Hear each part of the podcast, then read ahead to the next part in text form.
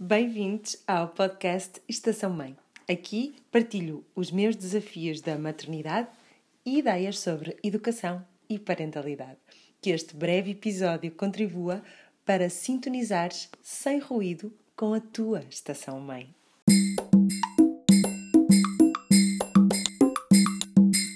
Olá, eu sou a Mariana, sejam bem-vindos à emissão do fim de semana do Estação Mãe.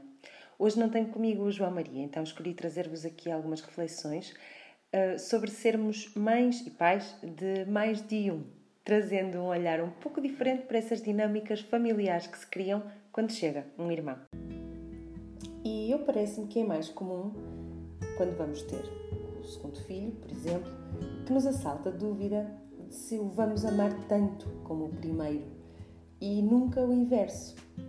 Mas penso que, pelo menos nesses primeiros tempos de proximidade, dependência total e intimidade ímpar, física e emocional, que temos com um recém-nascido, o nosso pendor, como espécie, vai para a paixonite total por esse ser indefeso que acabou de sair de dentro de nós ou, ou aparecer nos nossos braços. Falo muito da experiência também da, da maternidade, mas obviamente que se enquadra aqui também a, a paternidade. Ou seja, Nesse início, eh, talvez seja mais importante colocarmos o nosso foco em cuidar do primeiro, ou dos que já cá estão, o mais possível, porque o abalo maior será no início para eles. O nosso inconsciente, as nossas hormonas, o nosso design genético vão desviar à partida toda a nossa atenção e dedicação. Olhares endurecidos, colinha toda a hora, sussurrares, canções de embalar, hiperproteção e cuidado, tudo vai estar direcionado para o novo bebê.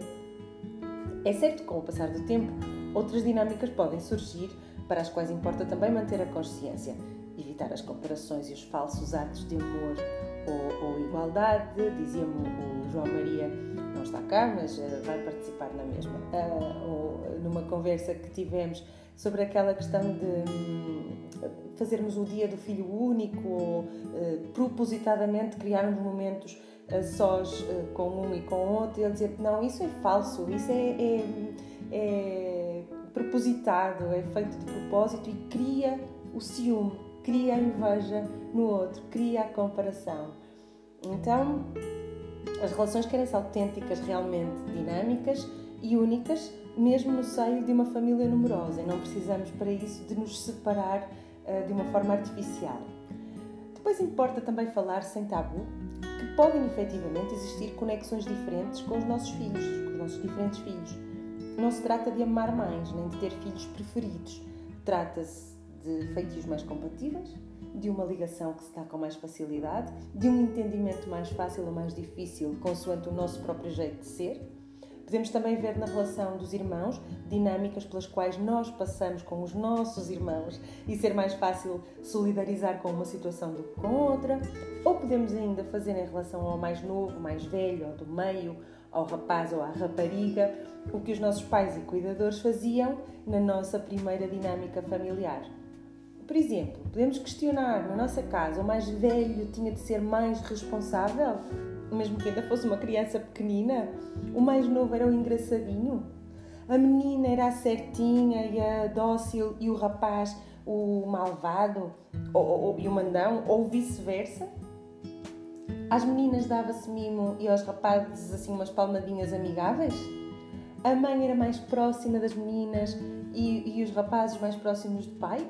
Porque esses rótulos e essas atitudes podem colar-se e ter até feito algumas feridas em nós e é fácil isso ficar no nosso inconsciente e depois despejarmos isso na nossa nova família. Somos humanos, apenas e maravilhosamente humanos. Não se trata de ser perfeito, o seu oposto. Trata-se de caminhar, de fazer um caminho de maior consciência, de reconhecer essa mesma imperfeição, às vezes que for necessário, e assumir, quando a percebemos, o que podemos fazer para ser melhores, para fazer melhor para os nossos filhos. Conversar.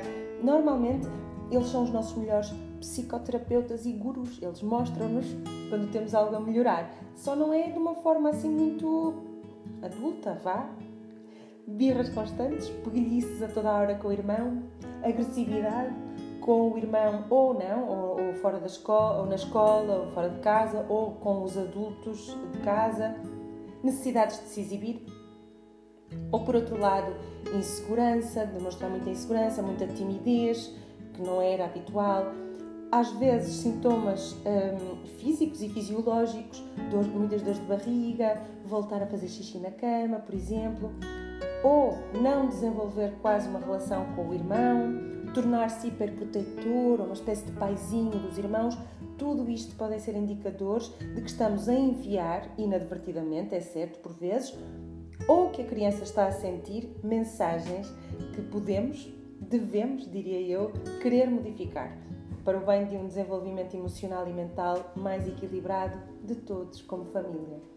Porque quantas dinâmicas familiares se cravaram em nós, tornando-nos menos bem resolvidos, nem temos consciência e, que têm, afetam as nossas relações de trabalho, familiares, de amizade. Pois bem, ser mãe ou pai de mais do que um pode ser uma boa forma de ir percebendo essas, essas feridas ou essas dinâmicas que se foram incrustando em nós. Uma nota final. A técnica mais fácil e quase infalível para ir resolvendo estes desafios é deixar a criança, se a vemos a sofrer, falar, dar-lhe espaço para dizer, sem tabus, o que está a sentir. Dizermos-lhes nós, que seja o que for que está a sentir, é verdadeiro e é válido e que queremos ouvir mais.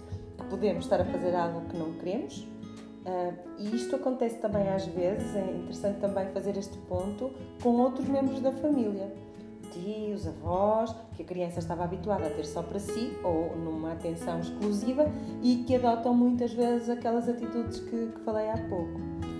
Se for esta a situação, como em tantas outras coisas em educação, não entrem em guerras, não chamem atenção, não, não criem conflitos entre vocês e os vossos familiares. Procurem antes falar com os vossos filhos sobre a situação e dar-lhes a eles ferramentas para entender o que se está a fazer, validando o que eles estão a sentir, mas ajudando-os a entender os outros, o mundo e a si próprios e não salvá-los a fazer o caminho por eles. Isto é válido para esta situação e para tantas outras.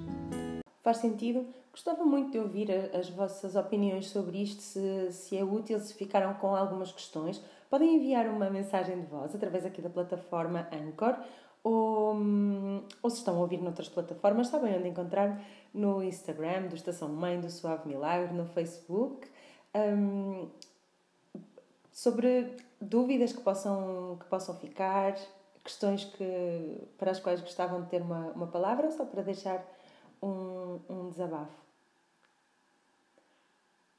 Fiquem bem, uma boa semana, até amanhã para quem um, acompanha os Suaves Milagres todos os dias, as emissões da manhã do Estação Mãe, ou até para a semana.